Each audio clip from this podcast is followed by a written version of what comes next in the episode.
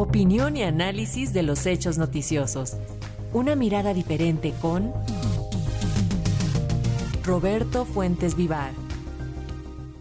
Precisamente acerca del crecimiento de la economía mexicana y de las inversiones que han llegado a nuestro país, hoy mismo se daba a conocer una importante inversión de capitales de, Dinamarca, capitales daneses en hidrógeno verde. Y de todo eso nos va a hablar este día Roberto Fuentes Vivar, a quien saludamos con muchísimo gusto. Te escuchamos y te vemos, Roberto, bienvenido. Muy buenas tardes, Leneca, buenas tardes al auditorio de Radio Educación. En efecto, como lo escuchábamos hace unos momentos, el INDEGI confirmó esta mañana que la economía mexicana crece a un ritmo superior a lo que se había previsto, pues el Producto Interno Bruto aumentó al cierre del tercer trimestre 3.4% con relación al año pasado. Eh, si bien la cifra fue ajustada en una décima de punto sobre la que se había anunciado de manera preliminar, los datos confirman que hay avance en todos los sectores, pues el primario avanza 5.5%, el secundario 4.4% y el terciario 2.6%.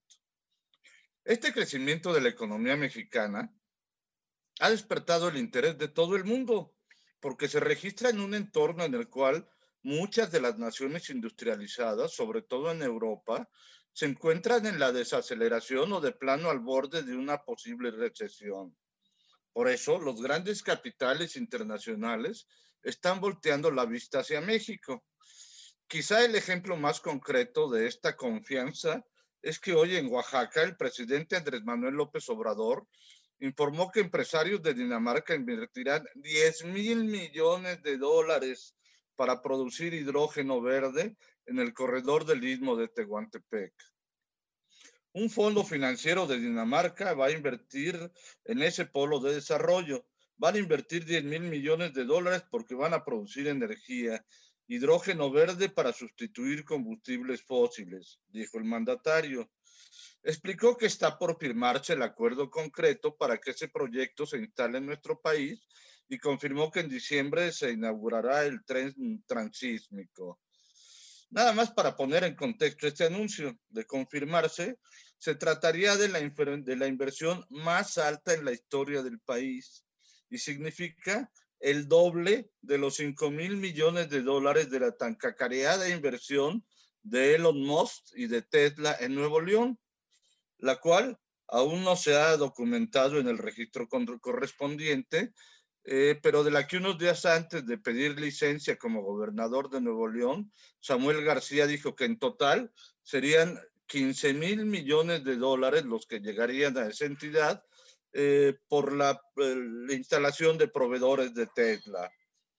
Bajo este criterio, la inversión danesa no solo serían los 10 mil millones de dólares, sino muchos más por las empresas proveedoras que se instalarían y quizá uno de los puntos más importantes es que se instalará en Oaxaca, uno de los estados más pobres de la República.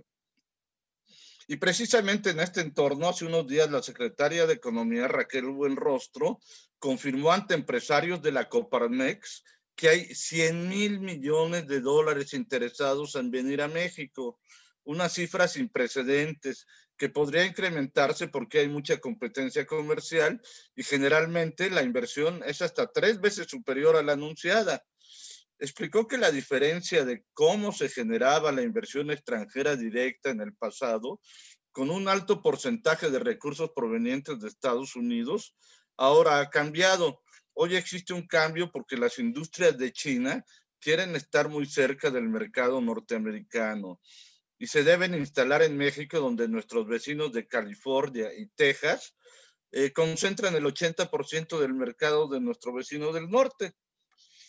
Eh, a su vez, el reporte Nearshoring Data Monitor de Santander, México, que se presentó ayer, indica que durante este año cerca de 120 empresas han hecho anuncios públicos de inversión ligados al nearshoring.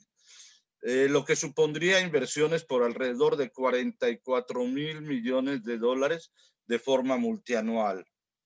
En, en, un seguimiento de Santander México encontró que durante este año los anuncios públicos de inversión pertenecen en 55% a Estados Unidos, pero ya 20% es de China 7% de Argentina, 3% de Bélgica, 2% eh, de Alemania, algo de Taiwán y el resto se, está entre muchas naciones.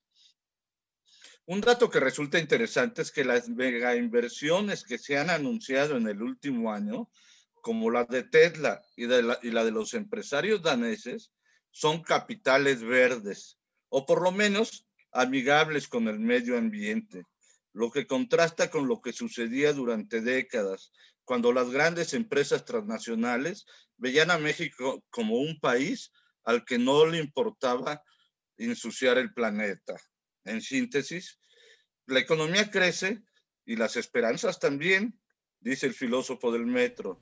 El verdadero fomento económico mexicano no es FEMSA, sino la cuarta transformación. Roberto, y también importante que hoy se da a conocer que la CEPAL, eh, pues da a conocer que se paró de alguna manera la producción de pobres en México y se bajó la desigualdad, que eso también nos había caracterizado.